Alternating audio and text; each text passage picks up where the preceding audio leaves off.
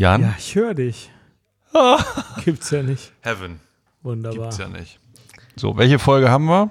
Äh, wieder vergessen, ich glaube 68. Zur 100 gehen wir nach New York. Ja, 68 ist die nächste. Ja. Psychcast.de Psychosomatic Medicine and Psychiatry Psychotherapy and so much more Psychcast is bringing you what you're looking for With Alex and Jan, two doctors as your hosts Psychcast, yes Psychcast, let's start the show Herzlich willkommen zum Psychcast, Folge 68. Hier ist Jandrea am anderen Ende. Jandrea aus Köln. Hallo Jan. Hallo Alex. Ich freue mich mit dir nach einigem Abstand wieder Psychcasten zu dürfen. Ich freue mich auch und begrüße euch zu Hause. Ja, und freue mich, dass ihr wieder dabei seid. Wir haben uns heute vom Psychcast überlegt, über Psychotherapie und Religiosität zu sprechen. Also der Vorwurf, wir würden ins Seichte abgleiten, ist jetzt entkräftet, nachdem wir das letzte Mal Suizidalität hatten, was ich eine sehr interessante Folge fand und ja, wir auch Mhm. viele Rückmeldungen bekommen hatten, ist Religion ja auch äh, kein seichtes Thema. Religion und Psychotherapie. Finde ich gut.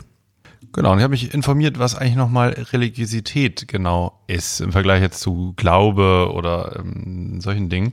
Und Religiosität ist, um mal medizinisch zu bleiben, der Rezeptor, den jeder in sich hat, um mit irgendwas äh, interagieren zu können. Also Religiosität hat jeder mehr oder weniger irgendwie in sich, so wie Empathie oder äh, Sympathie. Und das kann eben geringer ähm, oder stärker ausgeprägt sein.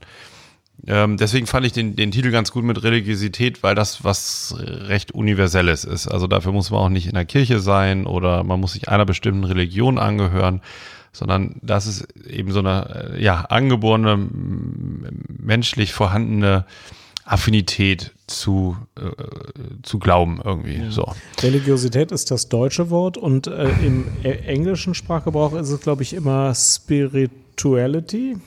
Und deswegen wird es ins Deutsche dann oft mit Spiritualität übersetzt. Aber ich glaube, das ist das Gemeinte. Das ist jetzt erstmal davon unabhängig, welcher Religion man zugehörig ist oder sich zugehörig fühlt.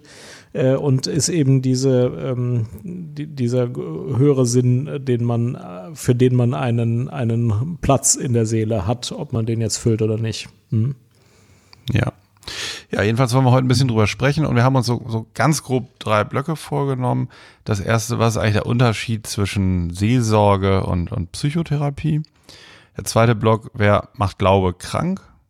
Und der dritte, hilft Glaube, gesund zu bleiben oder gesund zu werden? Vielleicht können wir uns ja an den Fragen so ein bisschen langhangeln. Wir können nachher auch nochmal schauen, was bei Twitter noch so für Fragen von euch dann kamen. Ne? Ja. Ja, also mich interessiert gleich mal, wie das in der Praxis bei euch ist, weil du ja auch in einem christlichen Krankenhaus arbeitest. Prinzipiell habe ich mich nochmal so ein bisschen mit der Frage beschäftigt, wie ist eigentlich genau die Abgrenzung? Also für mich als äh, Arzt, als ähm, Profi in dem Bereich ist die Abgrenzung relativ deutlich. Ich weiß aber, dass viele, die sich jetzt nicht so mit dem Thema Psych Psychotherapie beschäftigen, ähm, das eher mal so ein bisschen auch mit Seelsorge oder irgendwie ähm, so vermengen mit, mit so einer Sache wie sich was von der Seele zu reden oder auch, ähm, dass sozusagen Schuld getilgt werden kann, dass da also manchmal so in, im allgemeinen Verständnis so eine unscharfe Grenze ist. Und in dem Zusammenhang ist, glaube ich, wichtig zu sagen, dass Psychotherapie ist ein ähm, Vorgang, bei dem der Patient den Therapeuten ganz klar mit etwas beauftragt. Also der möchte selber eine Veränderung erreichen. Und ähm, da geht es überhaupt nicht darum, dass der Patient ähm, zum Beispiel moralische Maßstäbe oder ein Wertesystem oder so vom Therapeuten übernimmt oder dass der Therapeut ihm halt ein Wertesystem vermittelt. Also der Therapeut geht äh, nicht mit einer festen Idee und einem Welt, mit einem Weltbild an den Patienten heran, sondern der Patient beauftragt eben zu den Behandler, den, den Therapeuten zu konkreten Änderungen, die er mit Hilfe des Werkzeuges erreichen möchte, die Therapeutin oder Therapeut zur Verfügung stellen. Das ist also eine recht spröde und eine wenig spirituelle Sache erstmal vom Grundsatz. Während der Seelsorger der ist sozusagen gesandt von mit einer höheren Idee. Ganz egal jetzt welche Religion, welche Religion der angehört. Aber der Seelsorger kommt eben mit einem Glaubenssystem und arbeitet auch nicht unbedingt im Auftrag seines Gesprächspartners, sondern sieht sich selber als Gesandter einer höheren Macht oder so. Das ist, glaube ich, ein ganz wichtiger Unterschied. Ich glaube, theoretisch stimmt das und ich glaube gleichzeitig, dass das praktisch nicht so ist. Also wenn der Seelsorger da versuchen würde, seine Predigt loszuwerden in dem Moment der, der Krankenhausseelsorge oder wenn jemand in seelischer Not kommt, dann würde, glaube ich, der andere nicht lange bleiben. Also zwar können Priester auch Predigten machen und irgendwie ihre Punkte versuchen äh, irgendwie äh, zu verkaufen, aber in der Seelsorge, äh, also glaube ich, ähm, macht das praktisch keiner. Also ich kann mir das nicht vorstellen, dass das funktionieren würde. Ich glaube, das ist einfach ein anderer Teil, den die Leute da machen. Ich kann ja mal kurz umreißen, wie es bei uns ist. Ich würde, würde da aber noch mal einmal kurz, ja. gerne würde ich noch einmal kurz gern widersprechen. Das ist, denke ich, modern und das ist auch gut und richtig für viele Menschen, dass der Seelsorger sich jetzt nicht mit einer Predigt oder mit tief religiösen Inhalten gleich an, an Patienten im Krankenhaus wendet zum Beispiel. Ne? Aber von seiner inneren Haltung ist er ja, wenn der ein religiöser Seelsorger ist, hat er einen völlig anderen Zugang zum Betroffenen als ein Psychotherapeut. Ein Psychotherapeut würde ja noch nicht mal ungefragt jetzt auf Patienten zugehen.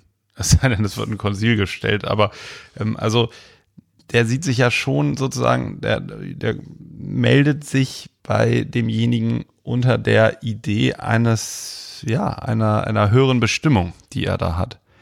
Das macht ja der Psychiater und Psychotherapeut eigentlich überhaupt nicht. Der arbeitet ja nur auf Auftrag. Ja. Ja, ich verstehe schon den Punkt und ähm, wenn ein Patient mit einem Seelsorger spricht, dann weiß er natürlich auch, dass das ein Seelsorger ist und dass der in einem anderen Kontext lebt und denkt und fühlt und handelt und dass auch die Beziehungsgestaltung ein bisschen anderen Kontext hat. Das stimmt. Und ähm, das kann eine Limitierung sein, das kann natürlich auch eine Befreiung sein, weil es nicht der Kontext des Psychiaters oder Psychotherapeuten ist, der ja auch für manche in manchen Punkten nicht ähm, als passend empfunden wird. Ähm, äh, aber wie viel das in der Praxis dann ist, ich weiß es nicht so genau. Ähm, lass mich mal kurz beschreiben, wie es beispielsweise in unserer Klinik gemacht wird. Also die ist ja in, in katholischer Trägerschaft, gehört einem Orden. Ähm, und wir haben zwei Krankenhausseelsorger, einen katholischen und äh, eine evangelische. Oder umgekehrt. Ähm, und die sind beispielsweise nicht so verteilt, dass die jetzt mit den katholischen Patienten der katholische spricht und mit den evangelischen die evangelische, sondern die sind nach Stationen verteilt. Also Station 1, 2, 3 macht der katholische und 4, 5, 6 macht die evangelische. Und die sprechen mit Patienten beiderlei Religionen und natürlich auch mit welchen, denen keine Religion sind und auch mit Muslimen. Und das ist kein Kriterium. Und äh, die reden ja auch nicht unbedingt über äh, religiöse Themen. Also das ist ja nicht unbedingt der primäre Auftrag. Bei uns ist es oft so, wenn zum Beispiel jetzt ähm, ein Partner oder ein naher Verwandter gestorben ist, dann denken wir alle, der Seelsorger hat damit eigentlich mehr Erfahrung als ein Psychotherapeut und hat auch andere Arten damit umzugehen und bieten parallel zusätzlich zu den Gesprächen mit einem Psychologen dann auch das Gespräch mit dem Seelsorger an. Ähm, und ähm, ich kann mir eigentlich kaum vorstellen, dass der dann versucht, dem Patienten eine Religiosität aufzureden, die der Patient gar nicht haben will. Also der versucht ja nicht, den zu missionieren und zu sagen, ja, da gibt's jetzt irgendwie äh, eine religiöse nee, Antwort nee, drauf. Aber er hat ja, er hat ja selber von seinem Antrieb eine Mission. Und ähm, das ist ja gut, dass er jetzt nicht seinen Glauben oder so jemandem aufdrängen möchte. Aber ähm, das, das ist ja völlig richtig. Wenn, wenn jemand verstorben ist und der Hinterbliebene trauert, da hat ja erstmal der Psychotherapeut erstmal gar nichts mit zu tun, weil Trauer ja nichts Krankhaftes ist. Ja, genau. Und ich glaube, das ist, äh, also von den Patienten wird das meiner Wahrnehmung nach eher als so ein normaleres Gespräch empfunden. Also weniger mhm. belastet jetzt durch Wissenschaft, durch Techniken, durch Manuale, durch Zielvorstellungen, ja. durch wir müssen Symptome behandeln, durch es muss eine kosteneffiziente, äh, wissenschaftlich ja. gesicherte Methode sein. Es ist eher normaler. Also was du eben sagtest, das klang so nach, äh, ja, und, und jetzt gehe ich da in den Beichtstuhl und bin so religiös durchtränkt. Also die Patienten nehmen meiner Wahrnehmung nach die Gespräche mit dem Seelsorger als die unverkrampfteren, normaleren, natürlicheren, menschlicheren Gespräche wahr glaube ich. Und ähm, naja, es ist natürlich oft in solchen Situationen, wo Seelsorger schon seit 500 Jahren irgendwie äh, Erfahrung haben, also Verlust und, und Trauer und sowas sind natürlich ganz typische Themen. Klar, es gibt auch mal religiöse Themen, aber das wäre, die, das wären häufige Themen. Hm. Also ich, ich glaube, dass sich das nicht so richtig beißt, sondern dass Patienten mit beiden Berufsgruppen über das gleiche Thema sprechen können und es bringt jeweils eine etwas andere Seite zum Klingen und ich glaube, dass die Gespräche sich da nicht großartig beißen. Die ähm, Seelsorger stehen ja auch unter Schweigepflicht und sie nehmen auch an den Teamsitzungen teil, wenn das erforderlich ist. Und wenn sie eine Beobachtung machen, einer ist suizidal oder so, dann sagen sie das auch dem Team. Und sie wissen auch, welche Krankheit jemand hat und wie, wie das alles so läuft. Also die sind ja ähm, Teil des gleichen Teams. Die unterliegen deswegen mehr äh, diesen gemeinsamen Regeln, als, glaube ich, die Patienten manchmal denken. Die sind ja, also in dem Moment, wo sie einen mitbehandeln, auch irgendwie Teil dieses Behandlungsteams. Hm. Also also nochmal deutlich unterstrichen, weil du sagst, es beißt sich nicht. Also finde ich auch. Und das ist auch völlig sozusagen von der theoretischen Perspektive ja völlig klar, dass das erstmal sehr verschiedene Dinge sind. Ne? In, in einer im psychotherapeutischen Vorgehen verfolge ich ja bestimmte Ziele, ähm, die der Seelsorger jetzt so nicht verfolgt. Und das ist ja auch die Qualität des seelsorgerischen Gesprächs. So.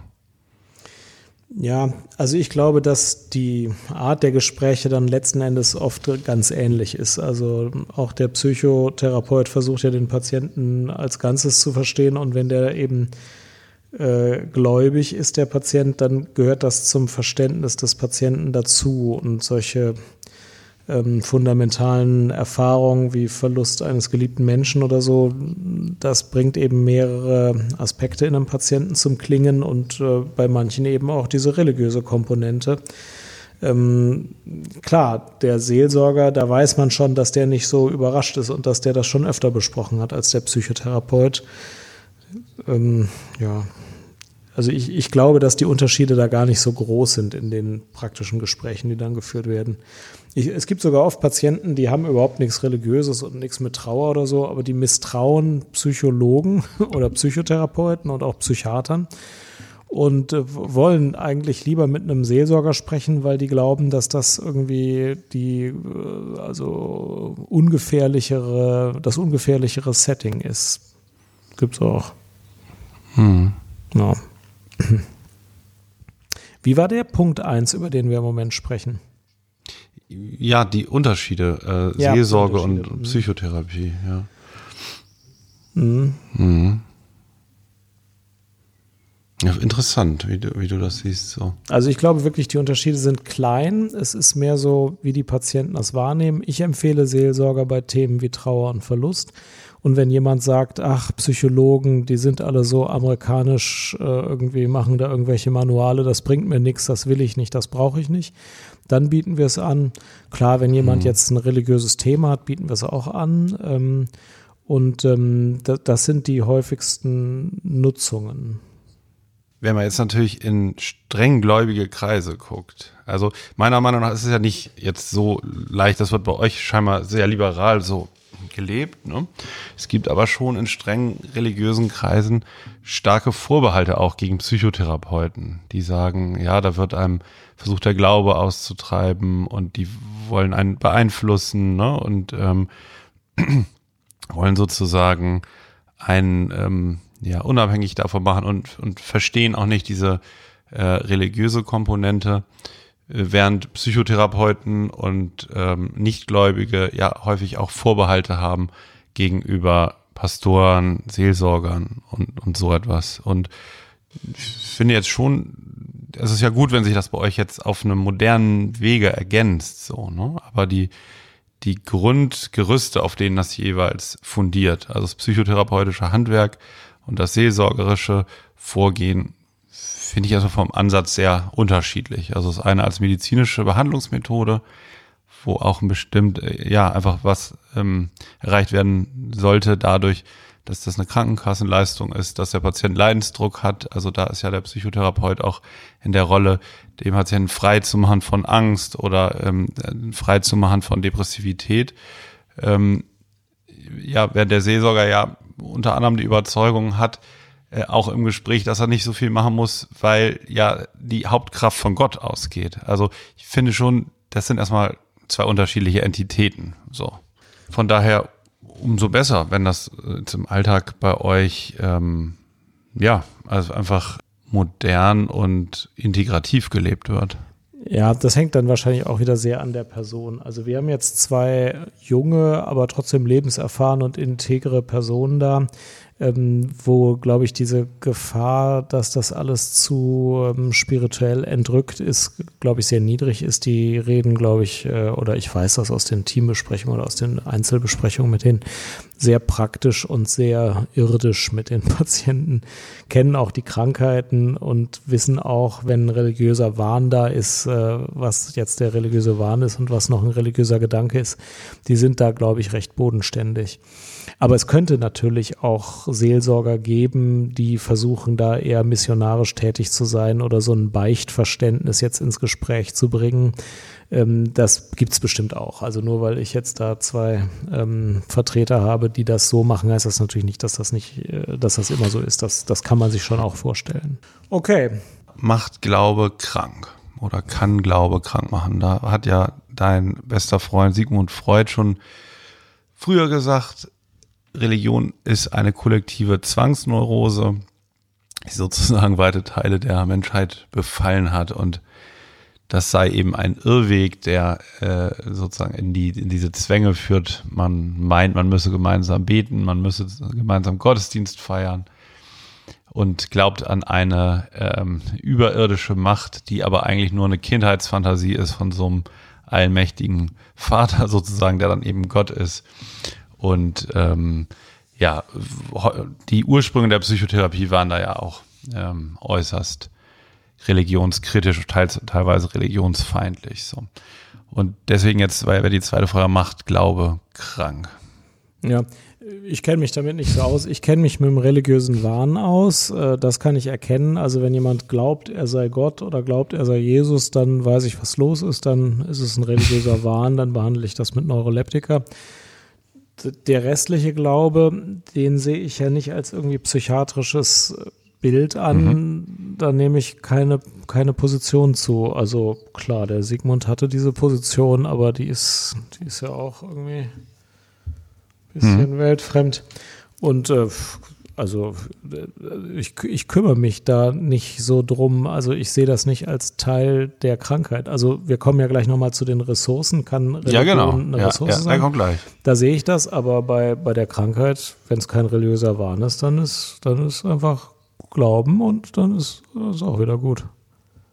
Ja. Wie siehst du das? Ja, das, ja also erstmal so ein bisschen auch nochmal zu Punkt 1. Ähm, wie du schon sagst, ähm, wenn man jetzt gründlich psychiatrisch, soweit ich jetzt über Psychiatrie reden kann. Ich arbeite ja in der Psychosomatik, aber wenn man gründlich psychosomatisch oder psychotherapeutisch arbeitet, dann ist man fern davon, äh, jemanden in seinen Glaubensüberzeugungen oder seinem Wertesystem beeinflussen zu wollen. Das ist mhm. ja nicht gegen, Gegenstand der Behandlung, ne? sondern ja. es geht darum eben, bei dem, was der Patient wünscht, was er vielleicht überwinden möchte, ihn zu unterstützen und seine Ressourcen dabei zu nutzen.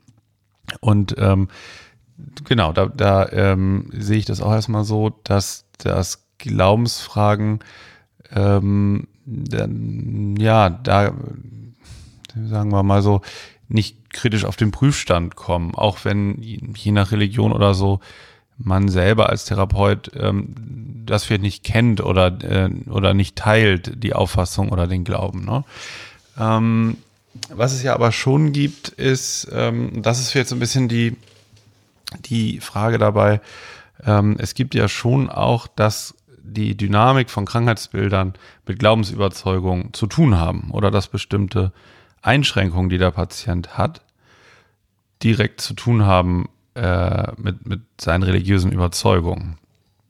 Und ähm, das finde ich schon schwierig dann teilweise. Ne? Da muss man dann gucken, also findet man gemeinsame Themen, die beide verändern wollen. Ähm, äh, und da ist, glaube ich, wichtig, dann als äh, Arzt, als Psychotherapeut eben zu respektieren, was der Patient möchte und was er nicht möchte, ohne jetzt sozusagen invasiv in religiöse Überzeugung einzudringen oder so. Mhm. Aber ich glaube, da ist es wirklich ganz hilfreich, sich diesen historischen Ballast von unserem Freund Sigmund irgendwie äh, von den Schultern zu werfen. Wenn einer Veganer ist, dann versuche ich auch nicht dem zu erklären, dass die Wissenschaft der Psychologie jetzt irgendwie über den Veganismus überlegen ist oder so. Ich hätte jetzt bei Glaubensfragen den gleichen Ansatz. Dass mhm. Ich würde das gar nicht so zur das ist nicht das gleiche Spielfeld, finde ich. Das ist eine andere Dimension. Da hat die Psychotherapie an sich nichts zu suchen. Ja, also, genau. Das war, was ich bei Punkt 1 eigentlich auch meinte. So, mhm. ja. ja. Mhm. Weil die, weil die Psychotherapie sozusagen nicht von sich heraus ähm, ein eigenes ähm, Weltbild mitbringt, sondern die arbeitet nur im Auftrag des Auftraggebers. Und genau. Der möchte ja in der Regel sein Weltbild, sein Glauben behalten. Es gibt ja eher die andere Entwicklung, also dass die äh, Psychotherapie inzwischen die Funktion von Religion eingenommen zu haben scheint, dass manche äh, die Psychotherapie ja. überhöhen und denken, also Richtig. der Sinn des Lebens findet sich nur, wenn ich mindestens mal 800 Stunden durchanalysiert worden bin und also das letzte Neuron in meinem Gehirn belauscht habe und durchanalysiert bin. Und äh, Religion äh, finden die ist, ist sowas wie Pferdekutschen äh, und äh, Psychotherapie ist sowas wie ein Ferrari äh, da glaube ich, das ist auch ein Irrweg.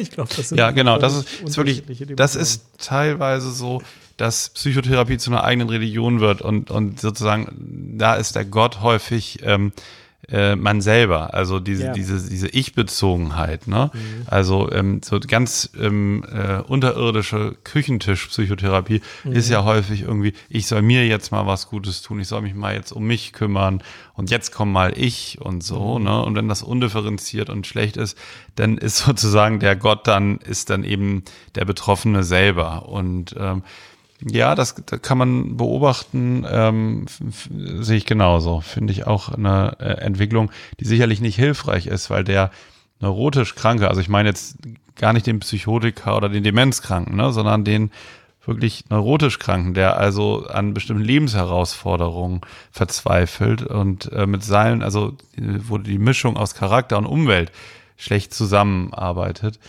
ähm, der hat ja häufig schon ein Problem mit Ich-Bezogenheit. Er kreist um sich selber, um seine Probleme. Und wenn das weiter gefördert wird durch das Glaubenssystem Psychotherapie, dann dreht derjenige sich eigentlich äh, immer weiter im Kreis. Und da könnte so ein intrinsischer Glaube an was auch immer manchmal helfen, sich irgendwie in einem größeren, höheren Zusammenhang selber zu erleben. Ob das jetzt eine kirchliche Gemeinschaft ist, ne, und was auch immer, aber ähm, die Öffnung sozusagen, die Hinwendung zu was Größerem ähm, kann da eher hilfreich sein, als krank zu machen. Ja, und auch die Hinwendung zur Gemeinschaft. Also alle Religionen sind ja irgendwie solidarische Gemeinschaften, also nicht nur die christlichen, sagen ja alle, also hilf den Schwachen, hilf deinen äh, Gemeindemitgliedern. Äh, und gerade die Patienten, über die du jetzt eben gesprochen hast, die sowieso schon dazu mhm. neigen, zu sehr um den eigenen Bauchnabel zu mhm. kreisen, mhm. da denkt man sich, ja, wenn du statt dieser Religion lieber eine äh, leben würdest, wo es heißt, äh, kümmere dich um die Schwachen in deiner Gemeinschaft, das mhm. würde dir wahrscheinlich viel besser tun. Auch dir, also ja. nicht nur dem Schwachen, dem du hilfst, sondern auch ja, dir. Ja, genau. Also da braucht man gar nicht das, das höhere Wesen, da braucht man einfach nur die anderen Mitglieder der Gemeinschaft. Das würde wahrscheinlich schon völlig reichen. Es gibt einen Psychotherapeuten in Wien, glaube ich, der heißt Raphael Bonelli. Der mhm. ist auch Psychiater und der beschäftigt sich viel, der ist selber Katholik und beschäftigt sich viel mit der Frage Psychotherapie und Glaube. Der hat auf seiner Homepage einen Artikel veröffentlicht, da ähm, schreibt er äh, bei der Frage macht Glaube krank, er unterscheidet äh, ein Glaube, der intrinsisch ist und ein Glaube, der extrinsisch bedingt ist. Also beim Intrinsischen ist das wirklich, wo jemand individuell irgendeine Art von Glauben hat, sich da zu was Höherem hinwendet, ob das jetzt Gott ist oder was auch immer. Ähm, das sieht er als, als gesund an und wir wissen ja sozusagen, der Mensch ist eigentlich so gemacht, wir sprechen ja gleich noch über die Ressourcen, der profitiert eher von Gemeinschaft, der profitiert von der Idee, also dass etwas mächtiger ist als er selber und so weiter. Und der extrinsische Glaube ist aber der, wo ich den Glauben oder die Religiosität instrumentalisiere. Ja, wenn ich also in die Kirche gehe, äh, weil die anderen mich sehen äh, mit äh, meinem neuen Pelzmantel oder so, oder mhm. ähm, wo man eben etwas tut, um ja, äh, ähm, um das zu nutzen, um sich selber zu erhöhen. Ne? Dann kann es durchaus sein, dass Glaube krank macht, beschreibt er. Ja, du meintest also, jenseits des religiösen Wahns gibt es auch so eine Einengung genau. oder Zwangselemente, also oder dass man genau, von seinem ja. Glauben sich selber so einengt, dass die Lebensentfaltung irgendwie darunter leidet. Ach genau, genau, genau, dass ich mich einenge und das mache unter der Idee, dann bekomme ich Anerkennung und dann bin ich irgendwie besser als die anderen, dann bin ich unfehlbar mhm. und dass das schon so ja zwanghafte Züge haben kann. Mm, und das gibt's ähm, ein, sehr einschränken kann, genau, in, in, dem, in, der, in der eigentlichen Bedürfniserfüllung, die dann vielleicht dadurch nie eintritt. Ja. Mhm. Ja. Sowas gibt es auch. Und äh, gerade bei solchen Sachen ist es dann ganz hilfreich, wenn man zusammen mit dem Seelsorger irgendwie mit dem Patienten mhm. darüber spricht.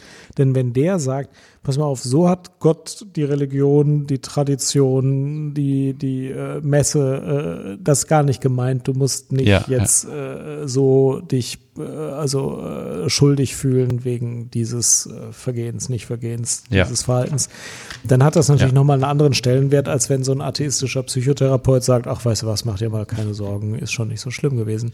Äh, das, aber ich weiß schon, was du meinst. Diese Situation gibt es, dass religiöse Menschen sehr leiden können, auch innerhalb ihrer religiösen Wahrnehmung. Mhm. Ja, genau. Und dann hatten wir den ähm, dritten Punkt zum Thema Religiosität und Psychotherapie wollten nochmal drüber sprechen, ob Glaube, ob Religion helfen kann, entweder gesund zu werden oder ähm, gesund zu bleiben. Also die Resilienz, die Widerstandsfähigkeit gegen Krankheiten zu fördern. Und was glaubst du, können die das? Ich glaube, das können die. Und ich habe mir noch so ein paar ähm, Studien dazu angeguckt. Und es gibt zwei Erkrankungsgruppen, wo es ganz gut nachgewiesen ist. Und zwar wird ein Trauma besser von Menschen überwunden, die irgendwas glauben oder einer Religion angehören. Und auch bei Suchterkrankungen kann der Glaube ähm, hilfreich sein. Also da gibt's äh, entweder Studien zu. Ja, da gibt es Studien zu. Viele, also fast alle, die ich jetzt gefunden habe, waren aus den USA. Und das war dann auch so beschrieben äh, in so einem anderen Artikel, dass es in Deutschland wenig dazu gibt, aber ähm, in den USA gibt es da ganz gute Untersuchungen. Also ich habe aber jetzt auch eine Meta-Analyse, wo mehrere, mehrere untersucht wurden. Das ist von Mensch, den Autor kann ich verlinken oder die mhm. Studie. Jetzt gerade gar nicht im Kopf. Und da wurde untersucht, ob Gläubige eher wieder gesund werden von einer Suchtkrankheit als Nichtgläubige. Ja, genau. Ja, da ist natürlich der Wirkfaktor unklar. Also ich finde das sehr interessant. Ich frage mich immer, ob der Glaube an Gott der Wirkfaktor ist oder das Eingebundensein in eine Gemeinschaft, die solidarisch organisiert ist. Also du kannst ja in deine Kirchengemeinde gehen und die unterstützen dich in Krisen. Das schützt vielleicht auch vor einem Rückfall zum Alkohol. Äh, oder du glaubst alleine im stillen Kämmerlein an Gott und vielleicht schützt auch das von einem Rückfall für mich selbst ist greifbarer natürlich das Handeln der Gemeinschaft, in der Gläubige oft sind, äh, so dass die auch in Krisen nicht allein sind, sondern richtige Unterstützung kriegen. Und zumindest diesbezüglich bin ich mir sicher, dass das ein Wirkfaktor ist, weil Ressourcenaktivierung ist ja einer der Wirkfaktoren der Psychotherapie. Und wenn man halt in der Gemeinschaft ist, dann hat man äh, eine ganze Reihe von zusätzlichen Ressourcen, auf die man zurückgreifen kann, gerade in Krisen was, ein, was eine wertvolle Ressource ist und auch der Genesung dient. Ähm, ob der Glaube an sich, also ohne andere Gläubige, auch hilft, weiß ich nicht, wahrscheinlich schon. Äh, aber gerade bei Sucht könnte ich mir vorstellen, dass die Gemeinschaft eine höhere Rolle spielt als der hm, Glaube. Ja. Bei anderen Sachen, bei Depression weiß ich es wieder nicht, aber bei Sucht, glaube ich, spielt das schon eine Rolle. Mhm.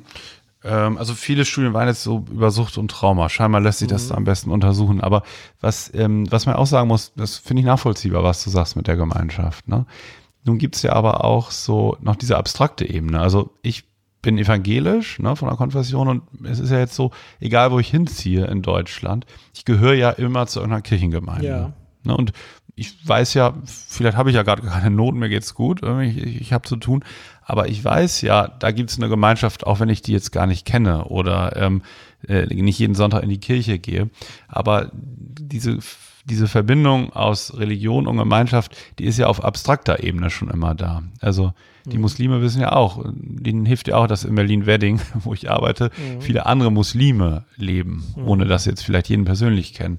Also das, das ist, da ist, geht, glaube ich, dieses Alleine sein und an etwas glauben und die Gemeinschaft im Hintergrund, das hängt, glaube ich, da sehr eng miteinander zusammen. Ja, glaube ich auch.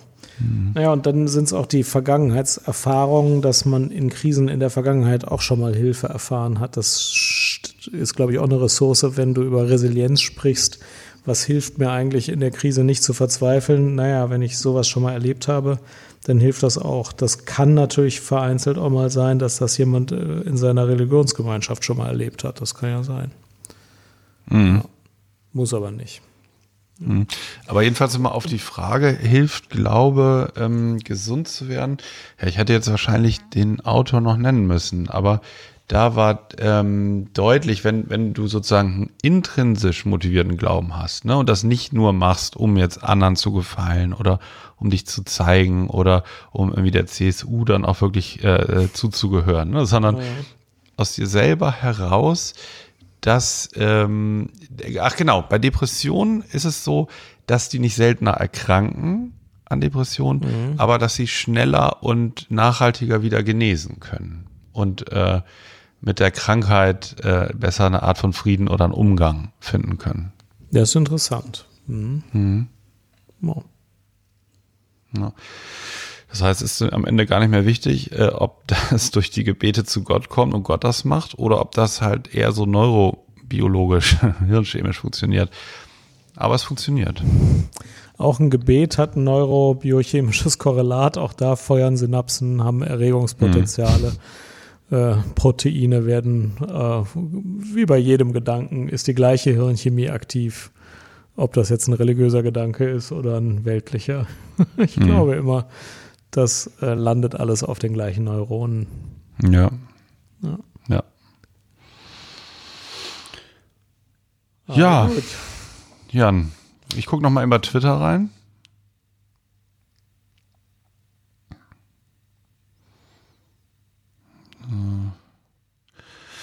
Frage ich dich mal hier eine Frage. Was haltet ihr von niederschwelligen religiösen Beratungsangeboten?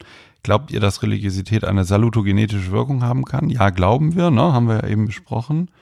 Und wie sollten Psychotherapeutinnen idealerweise mit dem Thema Religion umgehen? Damit möchte ich vielleicht noch eine Sache zu antworten, Jan. Du vielleicht auch gleich.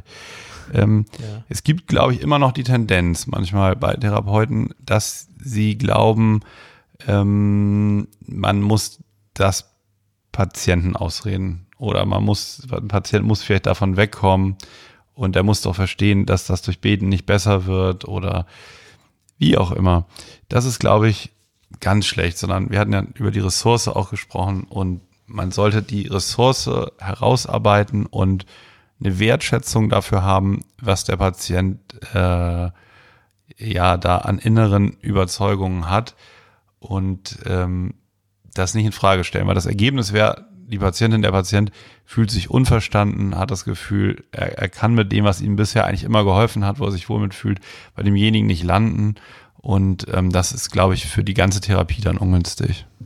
Ja, das ist ein wichtiger Punkt. Das hat es früher gegeben, das gibt es immer noch in einzelnen, bei einzelnen Therapeuten und das ist sicher falsch. Ich glaube, das ist so, wenn zwei Patienten eine Depression haben und der eine wird gefragt, was hilft ihnen denn irgendwie ähm, bei Kräften zu bleiben und der eine sagt, ich höre gern Musik, ich gehe gern in die Philharmonie, dann sagen alle Therapeuten, ja, dann gehen sie weiter in die Philharmonie.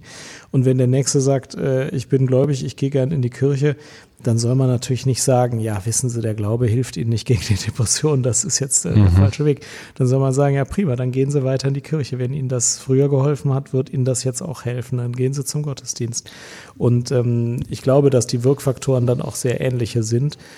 Vielleicht ist das eine sogar noch wirkstärker als das andere, aber es wäre sogar ein Fehler, äh, diese Ressource nicht zu nutzen für Leute, für die das wichtig Ja. ist. Also man soll die Leute fragen, was hilft ihnen und wenn dann äh, Ja. etwas aus dem Gebiet der Religion kommt, dann sollen sie das nutzen, ist doch klar. Ja. Ganz klar. Und hier schreibt noch ein ähm, Hörer auf Twitter, mir sind Beispiele bekannt, bei denen Ansichten einer Glaubensgemeinschaft die Aufnahme einer Therapie erschwerten, aber auch welche, wo Religiosität im Leben Halt und Struktur geben kann. Und das ist nochmal ein wichtiger Punkt, weil der psychisch Kranke hat ja häufig eine Art von Unordnung in seinem Leben. Da ist was aus den Fugen geraten. Ne? Der weiß nicht mehr so richtig, bin ich falsch, bin ich richtig, ähm, ist sich nicht mehr seiner Handlungen sicher. Und da hilft's, ähm, hilft's eigentlich gerade, weil Religion hat, Religion hat ja was Ordnendes und ähm, erklärt demjenigen ein Stück weit, seine Welt und äh, die Welt und ähm, die zehn Gebote zum Beispiel, die sind jetzt zwar altmodisch und so, aber die geben ja so ein bisschen was vor. Und wenn man in der Psychotherapie gar nicht mal religiös mit Leuten erarbeitet, äh, was sie eigentlich möchten und ob das zum Beispiel eine gute Idee ist, eine Ehefrau zu haben und noch zwei Geliebte und so, kommt ja häufig raus, dass das keine gute Idee ist, weil es einfach extrem anstrengend ist, eine Ehefrau und noch zwei Geliebte zu haben. Und häufig geht das eigentlich ganz gut überein, was Menschen gut tut und was Menschen nicht gut tut. Geht schon so mit den zehn Geboten überein. Nur es macht irgendwie oft gar nicht so viel Sinn, jetzt die zehn Gebote ähm, sozusagen auswendig zu lernen und danach zu leben. Ne? Das, dann kommen wir wieder mehr in dieses Zwanghafte. Ähm, ja, sondern eher so eine Ordnung, was für denjenigen gut ist, wiederherzustellen. Und ob er das jetzt für sich auch religiös interpretiert oder nicht, ist da, glaube ich, zweitrangig. Finde ich eine gute Idee, was der Hörer hier noch geschrieben hat, ja. Also so auch Religion als irgendwie was Ordnendes oder so in, in der Krankheit, ja. Ja, und was auf Twitter ja auch gefragt wurde, war, also beispielsweise DBT hat viele Elemente des Buddhismus, also diese Akzeptanz und diese mhm. Suche nach Ausgeglichenheit.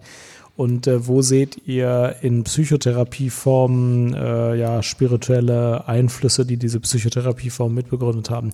Ja, und das ist genauso wie du sagst. Also äh, Religionsgemeinschaften und religiöse Wertvorstellungen haben ja oft viel Lebenserfahrung eingebacken, ja. Und dass äh, das Strafgesetzbuch, die zehn Gebote äh, ja auch nicht im krassen mhm. Widerspruch stehen ähm, und auch der Umgang mit menschlichen Situationen religiös mit viel Erfahrung da äh, irgendwie schon immer vor, vorgegangen ist, das soll ja auch keiner Psychotherapie schaden. Äh, klar, es gibt natürlich auch ähm, heute nicht mehr passende Umgangsformen. Aber zumindest in der christlichen Religion, bei den Patienten, die wir haben, ist, äh, kenne ich auch kaum das Problem, dass jemand dann sagt, ja, beim Alten Testament steht und das mache ich jetzt so. Ähm, und das, was positiv ist, soll man natürlich einfach nutzen. Aber in der Praxis erkenne ich da wenig Konflikte. So. Mhm. Ja, bei Facebook habe ich noch gerade gelesen, welche Ansätze kann man in der Therapie wählen, wenn streng katholische Patienten ihre Erkrankung als Strafe Gottes sehen. Und ich glaube, das hattest du ja schon so ein bisschen erwähnt. Das kann durchaus was sein, wo man auch mit dem Seelsorger zusammenarbeitet, ne? Dass man, dass derjenige nicht abgewiesen wird, sozusagen so, naja, das ist ja Quatsch, Strafe Gottes und so, das ist so und so, da wird man wenig Zugang zu so jemandem bekommen, oder? Ja, das ist so. Also ähm, in der Theorie aber auch wieder öfter als in der Praxis. Also in der mhm. Praxis kriegt man ganz selten mal so eine Anfrage, ja, Sie sind ja ein katholisches oder in, in katholischer Trägerschaft, äh, deswegen will ich speziell zu Ihnen.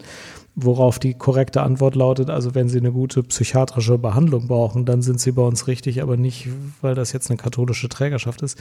Aber es gibt halt diese Patienten, die ähm, schon eine Vorstellung von religiöser Beurteilung haben, wo wir glauben, dass die in der Religionsgemeinschaft, in der sie sind, äh, gar nicht äh, äh, Konsens ist. Und da hilft tatsächlich der Seelsorger. Also aber unabhängig davon, mhm. ob das jetzt eine christliche Religion ist oder nicht.